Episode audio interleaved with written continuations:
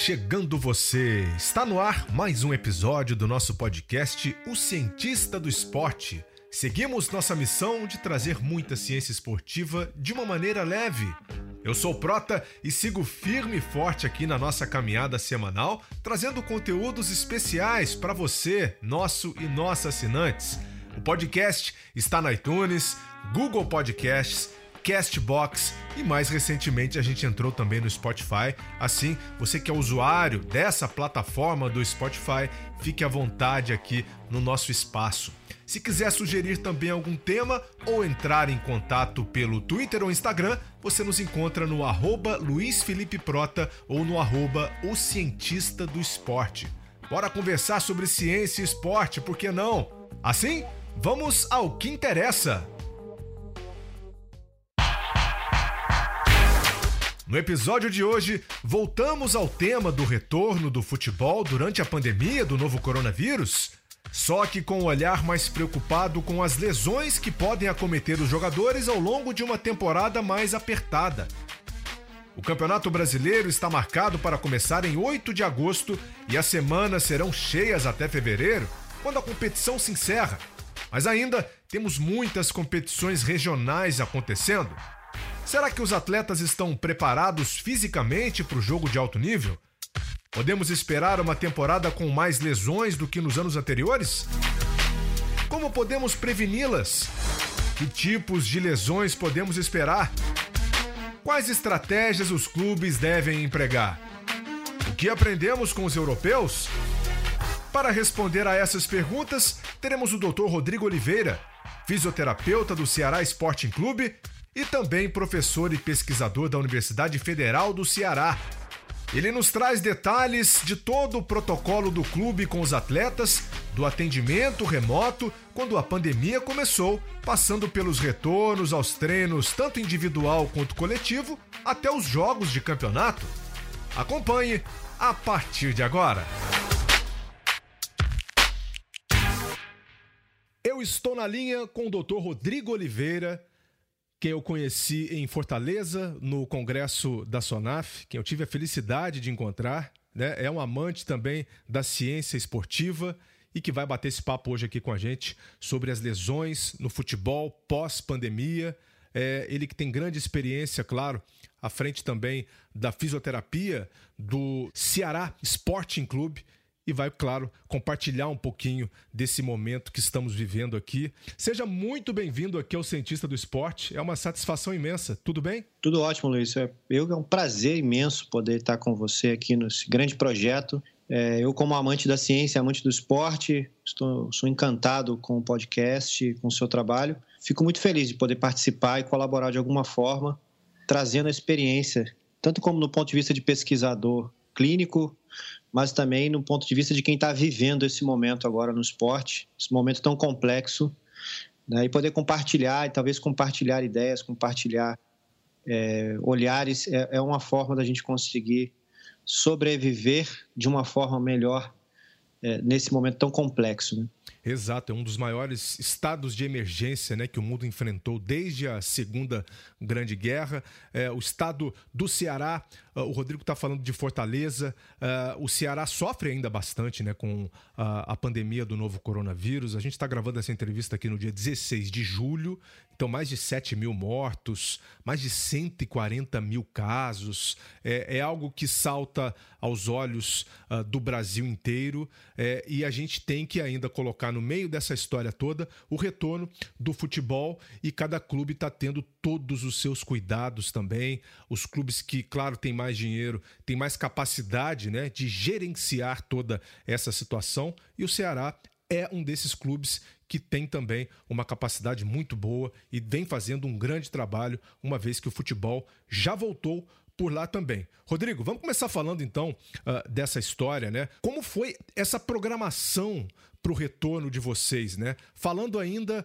uh, da fase em que o, os atletas estavam em casa, estavam confinados. Como é que o clube ele se organizou junto com a fisioterapia, né? Para tentar minimizar, vamos dizer assim, as perdas no momento em que o futebol retornaria? É, o, o, estado do Ceará foi um dos primeiros estados a terem realmente um, um estado mais pandêmico no Brasil, né? talvez pela localização geográfica e pelo fluxo de possibilidades de voo para fora do Brasil, principalmente para a Europa. Uhum. Então, geograficamente, o Ceará ele, ele tem essa característica, né, Luiz? Então, nós vivenciamos essa realidade muito cedo frente ao quadro nacional. Então, é, talvez foi um dos primeiros estados a, a realmente precisar fazer um lockdown, um processo mais rigoroso, e nossas atividades foram, foram interrompidas bruscamente, né? então os atletas foram, todos nós ficamos retidos às nossas residências aqui por um longo período, e a nossa comissão técnica, né, e a, todo o corpo diretor do clube, ao perceber que isso poderia se prolongar, nós tomamos a decisão de desenvolver um projeto é, de contingência, mas principalmente de manutenção de carga dos atletas, de acompanhamento dos atletas em suas residências. Uhum. Então, inicialmente, nós desenvolvemos é, uma construção coletiva, obviamente, né, de uma comissão técnica que envolveu muito principalmente a parte de preparação física, mas fortemente com o envolvimento da assistente social, é, da fisioterapia, dos médicos, de toda realmente de todo um corpo de saúde, um corpo técnico, para que a gente pudesse desenvolver desde um processo educacional com cartilhas, né, para que os atletas pudessem se situar e entender o momento que nós estávamos vivenciando. Sim. É, acho que é o primeiro, o primeiro passo foi um processo de educação é, dos atletas e, e, no segundo momento, uma rotina, estabelecer uma rotina de acompanhamento desses atletas e também de treinamento. Então, nós utilizamos ferramentas eletrônicas para atividades remotas, síncronas, né? onde nós tínhamos uma base, um, normalmente um preparador físico, ele fazia, ele, ele, ele mostrava todo o treinamento para os atletas que eles replicavam pra, em suas residências. Mas note que o primeiro ponto de dificuldade está aí, porque nós temos uma disparidade de equipamentos, né? Existem alguns atletas que têm mini academias ou até mesmo centros de treinamentos em suas residências e outros atletas que não têm essa oportunidade. É, então, o clube, é, nós providenciamos kits básicos para treinamento e foi encaminhado para a residência do, dos atletas. Como elásticos, pra, pesos? É, exatamente, querobel, elásticos, power bands, né? Material realmente que eles pudessem executar, o, o kit mínimo, né? Para eles executarem é, seus exercícios e a, e a, e a nutrição também começou a fazer um acompanhamento individualizado para manutenção do peso desses atletas, de massa muscular, então todo um um redirecionamento da, da, da, conduta da nutrição. Nós temos uma assistente social que fez o acompanhamento das famílias e dos atletas, né, para o entendimento é, dos familiares sobre esse novo momento. E a fisioterapia, nós somos quatro profissionais, nós dividimos o elenco em quatro, assim como a equipe médica, e nós ficávamos responsáveis pela saúde dos atletas.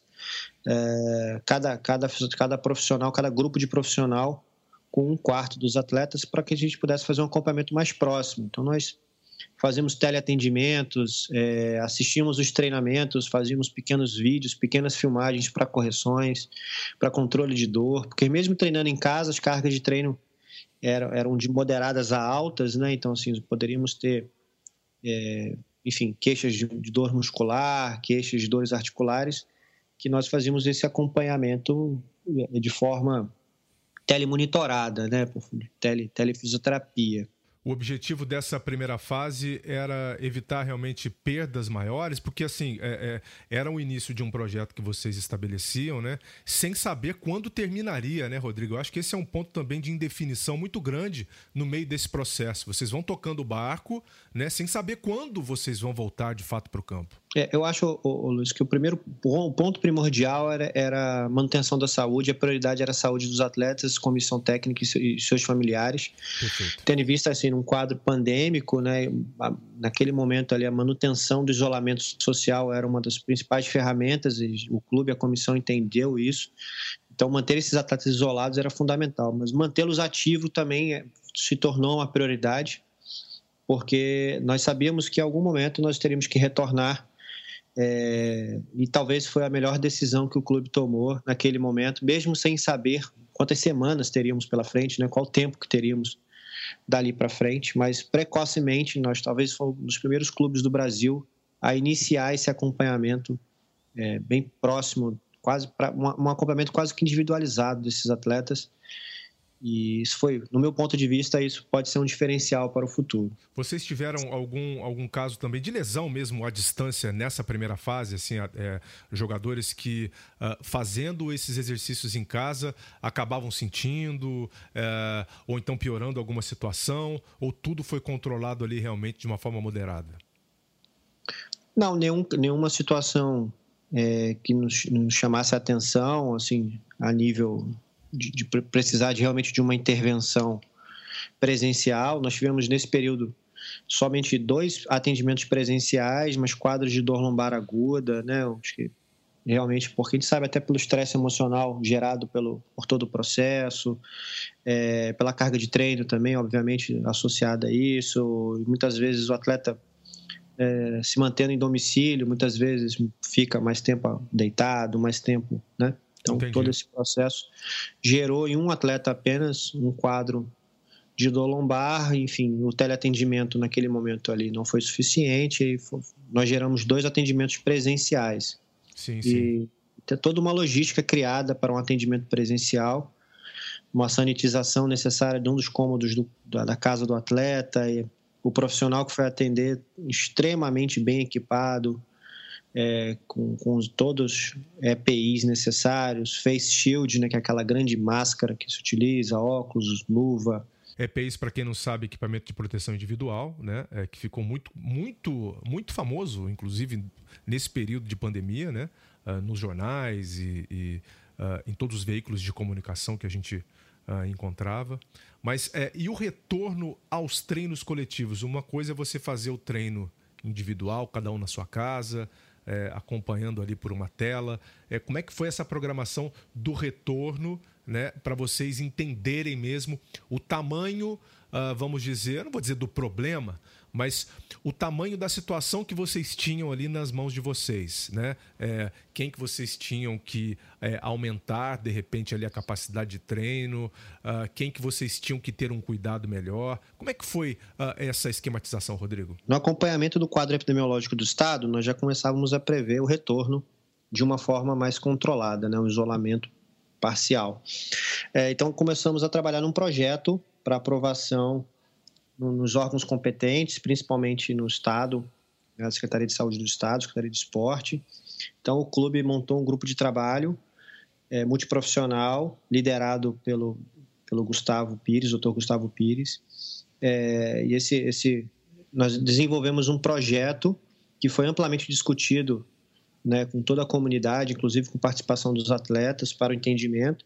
E aí nós começamos a criar pequenos grupos de trabalho, sabe? Então, uhum. uma sessão, um dia de treinamento, na verdade nós repetimos o mesmo treinamento seis vezes.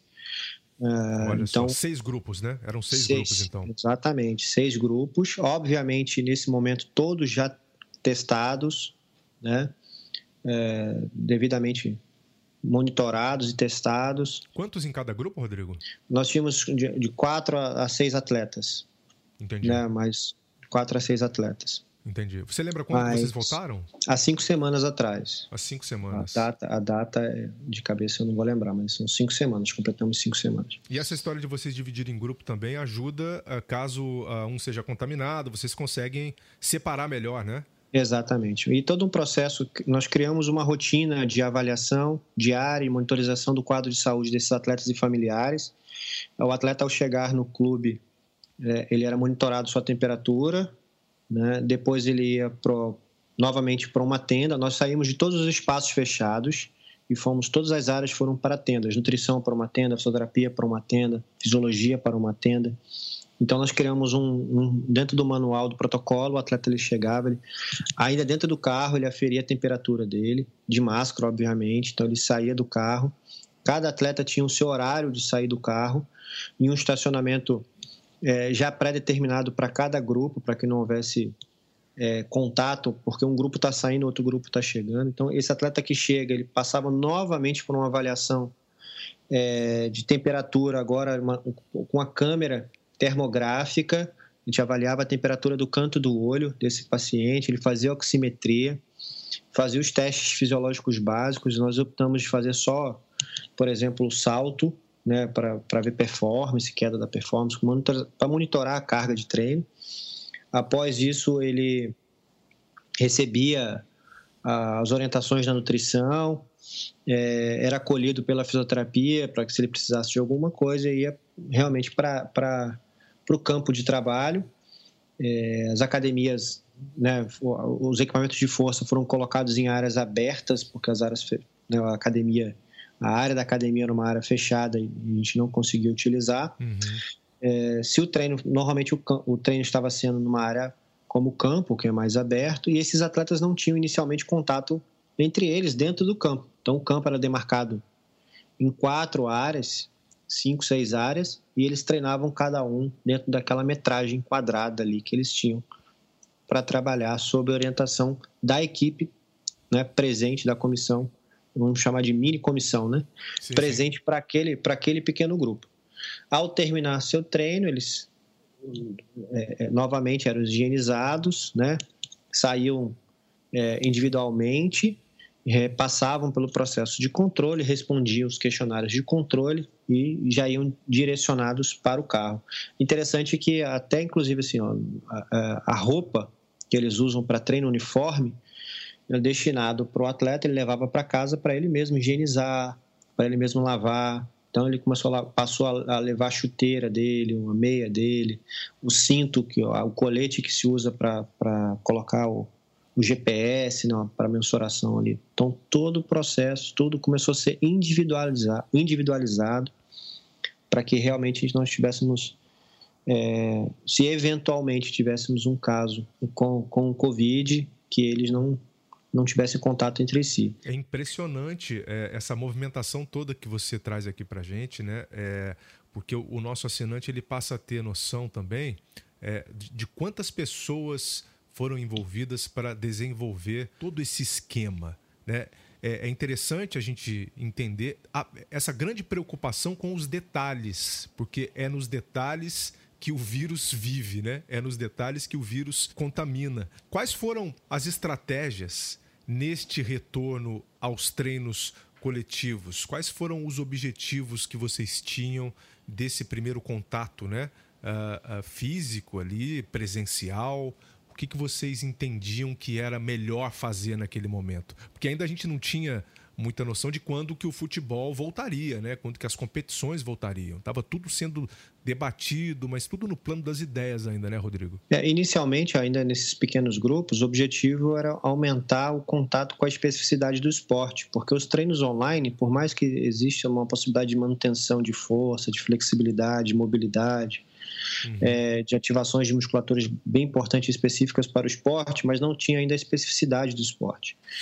É, então, ao passar a ter contato com o campo, nós começamos a ter essa característica de especificidade, enfim, e manutenção do, da, do quadro geral de saúde desses atletas e com certeza também pensando um pouco em performance. Sim, até porque o futebol é um esporte multi-performance, né? É, o, Exato. O jogador ele tem que estar preparado com, com diversas valências ativadas e preparadas para uma situação uh, de jogo. Enfim, e, e seguindo esse, essa, essa linha de raciocínio, é muito importante que, ao progredir, nós começamos a progredir no processo de flexibilização, isso dependia muito do quadro epidemiológico do Estado, né? Para Esse saber é um se outro ponto.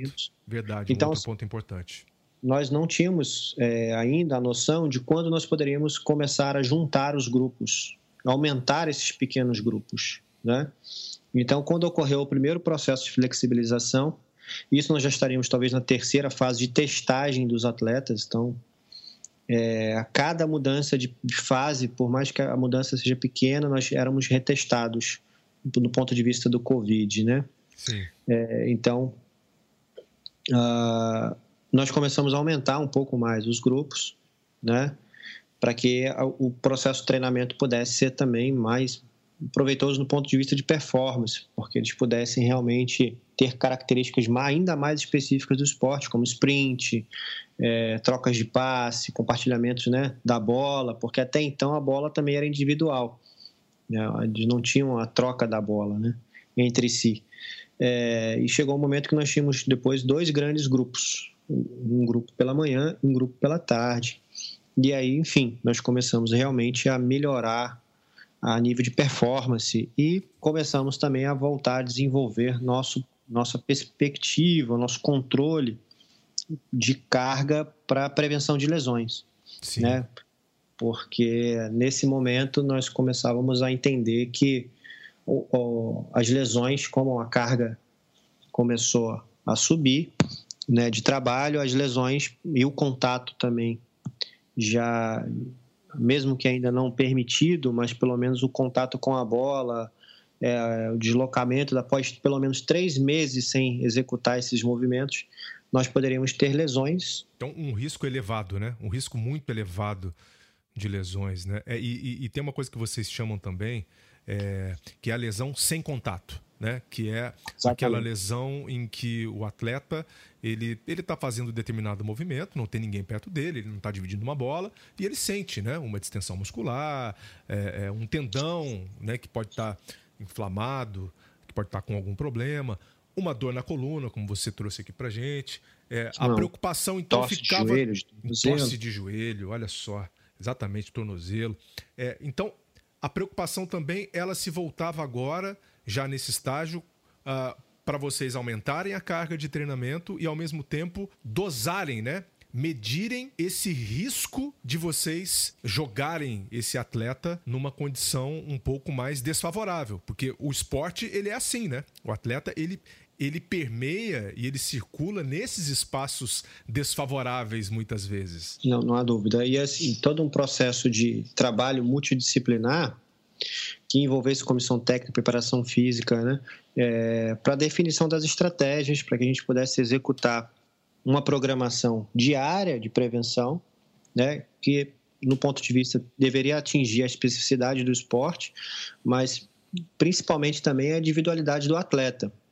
Né? Então, assim, cada atleta ele tem uma demanda específica e, um, e cada atleta tem características do corpo específica e precisam receber estratégias diferentes né, para a prevenção de lesão. O que o atleta A precisa, muitas vezes, não é igual ao que o atleta B precisa receber. Então, nós tínhamos essa preocupação de manutenção do nosso projeto de prevenção é, de uma forma individualizada.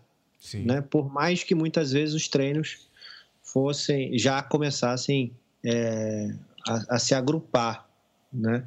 Então todo esse processo ele, ele se dá, ele só tem sucesso se você tiver um envolvimento multidisciplinar, multiprofissional. Todas as áreas elas têm que interagir e eu destaco isso aqui no, no Ceará Sporting Clube, essa capacidade de de trabalhar coletivamente, eu acho que é um grande diferencial aqui do clube. Os clubes que têm sucesso em suas comissões técnicas são comissões técnicas que realmente conseguem concatenar suas ideias no ponto de vista de atingir o objetivo, que o nosso caso aqui agora era, era a prevenção das lesões. E aí eu tenho uma pergunta para você. É, essas cinco semanas, você acha que foram suficientes né, para que vocês voltassem num estágio, vamos dizer, médio né, de performance, já pensando no futuro, já pensando no Campeonato Brasileiro. Afinal, o Campeonato Brasileiro ele deve voltar no dia 8 de agosto e vai até 24 de fevereiro. Voltar não, né? Começar, na verdade, dia 8 de agosto e vai até 24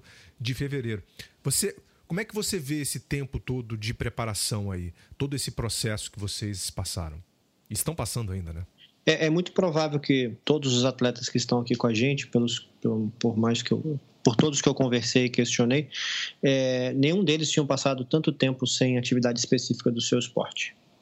Nenhum isso deles. É um ponto interessante. Então, isso é um ponto interessantíssimo porque isso é novo para a gente. Então, a gente não sabe qual vai ser o comportamento ao, ao longo de uma temporada numa situação nova. Então, mas eu acredito que para que a gente possa ter sucesso no processo de prevenção de carga ao longo da temporada, é, o crescimento gradual das cargas de trabalho é fundamental. Então, assim, ter, ter tempo para trabalhar é fundamental para que se consiga fazer o progresso até chegar no jogo é, sem ter realmente steps muito altos, né? Sem você ter que saltar muito as cargas.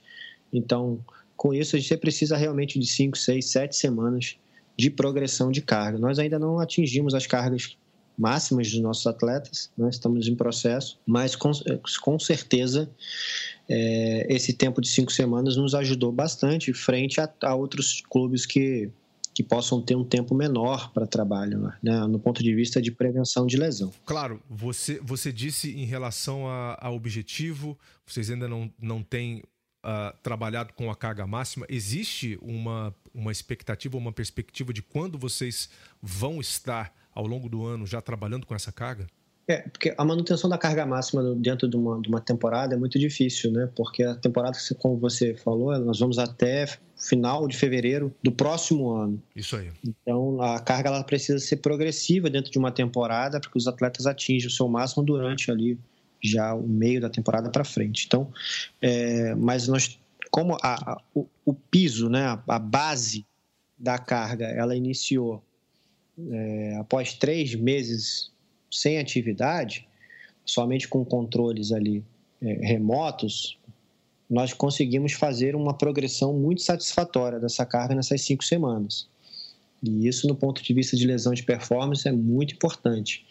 Né? Então, hoje a gente já consegue performar com alta, com alta qualidade, né? a nível de competição, e com risco mais controlado. A gente, a gente chama disso de controle do caos né? a imprevisibilidade do gesto esportivo. Porque quando você vai para o jogo, para a situação de jogo, Prota, ali o risco aumenta muito porque o imprevisível é muito frequente. E quando você coloca a condição do imprevisível né, somado à carga de, de trabalho, é onde realmente você vai ter um aparecimento maior de, de, de lesões. Então, nós conseguimos fazer esse controle do caos dentro da parte de trabalho de, de, de treino, né? É, eu não sei nem se a gente chama isso de pré-temporada, né? Uma intertemporada, talvez seria o termo mais adequado. Dentro dessa intertemporada, nós conseguimos realmente ter um bom progresso, né? E principalmente atingir as especificidades e no ponto de vista de correções, no ponto de vista de, é, de melhoria de fatores de risco que os atletas possam ter, principalmente fatores de risco modificáveis, nós conseguimos ou buscamos né, corrigir as individualidades eh, para cada um desses atletas para reduzir o risco. Mas eu atento que as lesões elas continuarão acontecendo. Né? O, que, o que a equipe é, consegue fazer é reduzir risco, reduzir chance do evento lesão acontecer. Né? Então, esse, esse é o nosso papel a nível de de prevenção de lesão nesse, nessa modalidade, no futebol. É, em termos de lesões, a gente pode esperar também uma competição com recorde de lesões? Nós tivemos excelente resultado com o protocolo é, que foi aplicado, desenvolvido, né, uma implementação de uma nova estratégia preventiva em 2019. Foi uma estratégia que envolveu toda uma comissão técnica, novamente, né, toda uma equipe multidisciplinar que nós fizemos uma avaliação no início da temporada, uma avaliação com um algoritmo desenvolvido por nós aqui, por fisioterapeutas do clube. É, esses algoritmos eles calculavam a probabilidade de risco de lesão, né, e mapeavam as principais lesões ocorridas aqui na nossa região, no nosso clube, nas últimas temporadas. É, a partir disso, nós identificávamos realmente as necessidades específicas desses atletas e traçávamos estratégias específicas. Cada atleta tem um modelo de prevenção individualizado que ele tem que executar é, sobre nossa supervisão durante pelo menos três vezes por semana em, em pré-treinos ou pós-jogos, né? Paralelo a isso, tem um trabalho de, de, de força dos atletas, né, que é muito importante, e controle de carga, que é fundamental, que a fisioterapia tem, tem tentado participar e atuar, mas nós temos um excelente grupo de fisiologistas aqui que conseguem realmente fazer um excelente trabalho é, e modernização desses processos, né? Então, isso passa pelo, pelo processo de conscientização desses atletas para que eles possam realmente entender que a prevenção é fundamental para o sucesso, para a performance dele. Sim. Né? É, e, e, que a gente pudesse realmente implementar isso como uma cultura do clube e não um, um projeto é, passageiro. Então, nós conseguimos implementar essa cultura, os atletas sabem, já, isso já vem na programação semanal do atleta, né? As comissões técnicas já estão cientes do, desse, desse trabalho, com, compactuam com a gente e isso é muito interessante. E aí, quando nós começamos realmente a ter uma, um estabelecimento dessa rotina com bons resultados.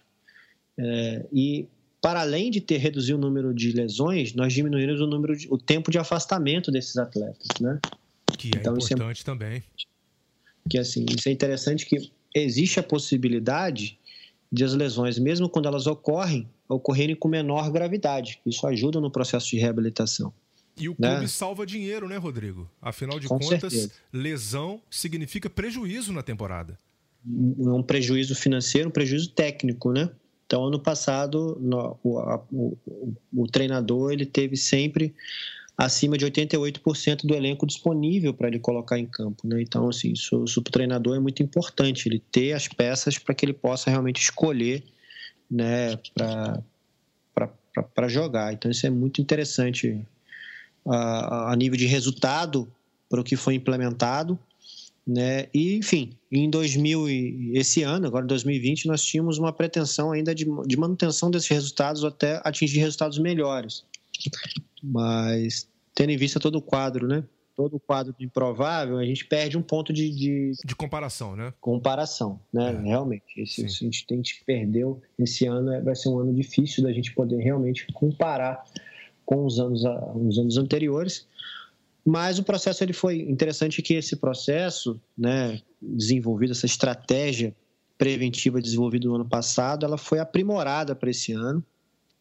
Nós conseguimos desenvolver é, relatórios mais rápidos em tempo real, né, das avaliações. Nós utilizamos hoje, por exemplo, o Power BI, que é, uma, é um, um software, né, que, que nos ajuda a traçar assim imagens mais claras, mapeamento, intersecções de variáveis de uma maneira mais clara, uhum. É, utilizando realmente inteligência de máquina, né, para que a gente possa tomar decisões mais acertadas para prevenir lesão. Isso, isso tem sido bastante uma experiência bastante exitosa aqui no clube. E nós temos cada vez mais, eu mesmo fiz um curso do Power BI, para que a gente possa realmente trazer essa rotina do inteligência de máquina para dentro do clube, com bons relatórios, né, com uma boa justificativa, até para justificar novas aquisições de equipamentos, né, modernização do setor. Então, é importante que a diretoria perceba é, o quanto que a fisioterapia pode potencializar né, para o clube a nível de investimento financeiro. E o clube retornar para o próprio departamento com, com melhorias né, dentro, do, dentro do setor. Olha, não tenho dúvida que tudo isso que vocês implementaram em 2019 vai vir a calhar ainda mais nesse ano de 2020, exatamente pelo, pelo longo tempo que os atletas ficaram parados, né? Vocês já têm um protocolo em atividade. Isso tudo serve também para esse ano de 2020. É, existe uma, existe uma expectativa de aumentar o quadro de duas lesões. A primeira são o número de rupturas de tendões ou lesões de tendinopatia. Nós acreditamos que isso vai ser mais frequente esse ano, então nós já estamos realmente trabalhando nesse, nessa perspectiva de prevenir mais lesões de tendões. Não é uma lesão, a ruptura do tendão de calcâneo, por exemplo, não é uma lesão muito frequente, mas já na Europa nós já começamos a perceber um aumento da incidência dessas lesões. É, tendo em vista que os tendões eles precisam está bem habituados à carga e o que acontece é que nesse período de lockdown os tendões eles entraram numa adaptação de baixa carga. Então eles recebiam poucos estímulos principalmente específicos do esporte. Então eles, eles perderam a, capac... a, a, a sua a sua capacidade de resistir né? Sim. estresses mecânicos enfim. E de repente você volta a atividades específicas do esporte com essas estruturas que ainda não, que ainda não estão prontas. O músculo se adapta bem rápido, muito vascularizado, mas os tendões não. Então, isso inclusive se confirma numa literatura, Prota, que nós tivemos um, na NFL em 2000, eu não vou, eu não, não vou lembrar o ano aqui, se foi 2013, 2009, é, eles tiveram um processo de greve né, dos atletas, enfim, uma falta de acordo comercial, eles passaram um período longo de afastamento na NFL, sem atividades, e ao retornar eles tiveram, normalmente eles tinham duas lesões por ano, eles tiveram 13 lesões em 13 meses. É, 13 lesões em 3 meses de ruptura do tendão do calcâneo. Foi em 2011, né? O lockout, 2011, o lockout da NFL, né?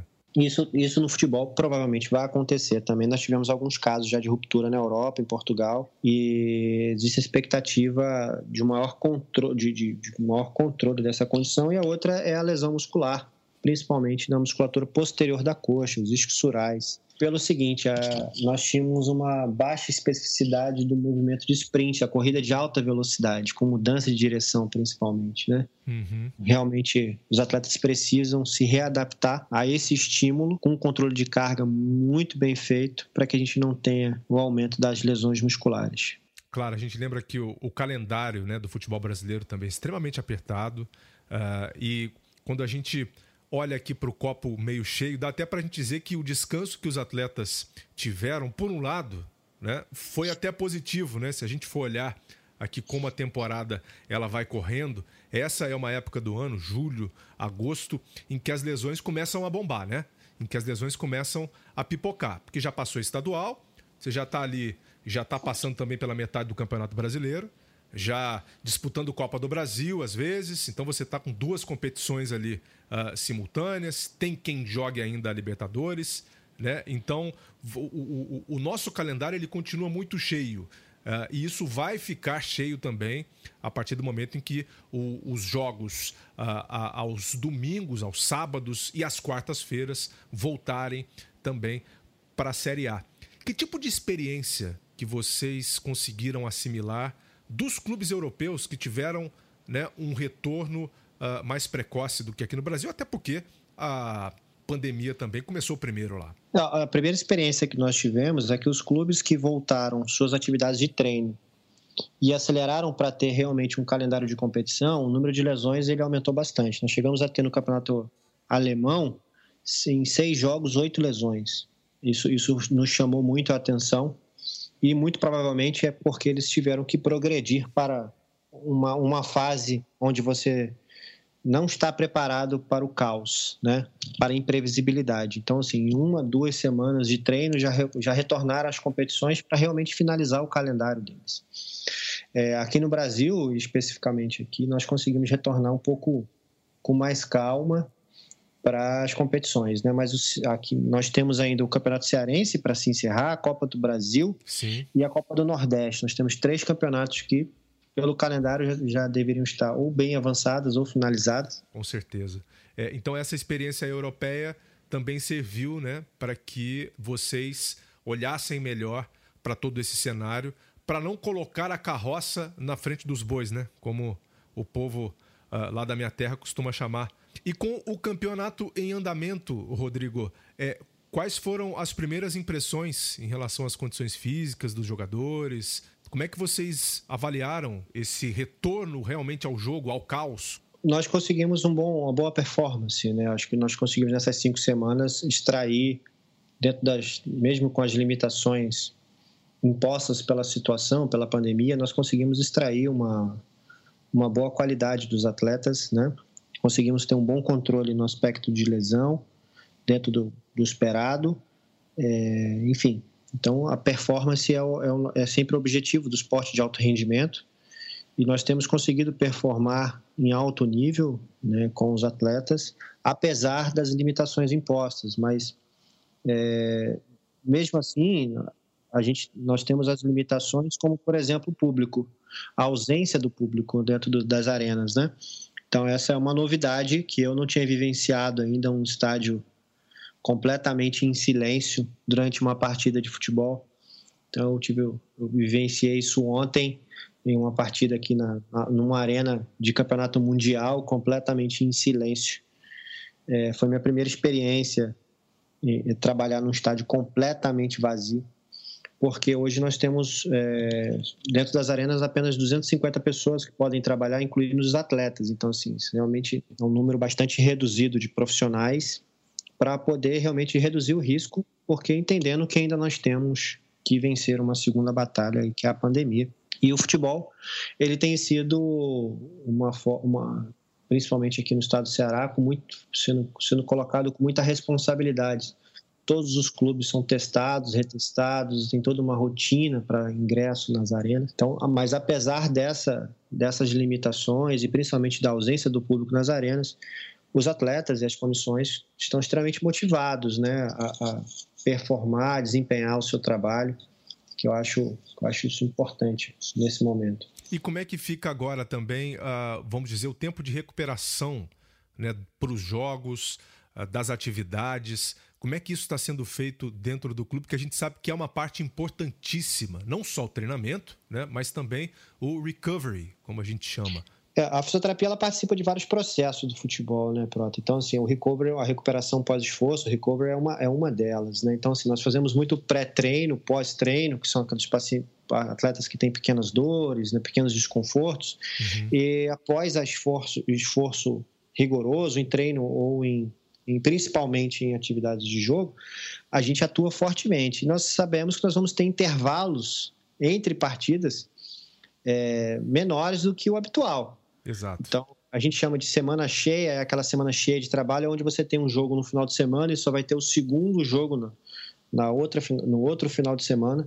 Eu acho que está, estão previstos somente apenas duas semanas cheias até fevereiro. Então notem que nós teremos é, pelo, pelo enfim pelo, pelo engessamento aí do, do obrigatoriedade na verdade do engessamento aí do calendário, né, para poder cumprir com todas as competições nós teremos que jogar praticamente duas três vezes por, em todas as semanas. É, então o tempo de recuperação ele vai ser fundamental e vai ser um diferencial é, nas competições, principalmente de longo prazo. Então, é um desafio para a fisioterapia, que participa fortemente desse processo, e nós temos investido em novas estratégias, novos equipamentos, né, para poder realmente dar conta dessa nova demanda. Muito bom. E o que esperar do nível do jogo? O que esperar do futebol para o Brasileirão nessa temporada tão improvisada, né? A partir desse momento? A expectativa é a melhor possível. Acho que o Campeonato Brasileiro é um campeonato extremamente competitivo, é, difícil, e eu, eu acredito bastante que a gente possa realmente fazer um campeonato bastante competitivo esse ano aqui no, no ponto de vista assim, do nosso clube está preparado realmente com investimentos de, de de estrutura, de processos, de comissão técnica, é, uma nova diretoria, né, os novos diretores de futebol, enfim.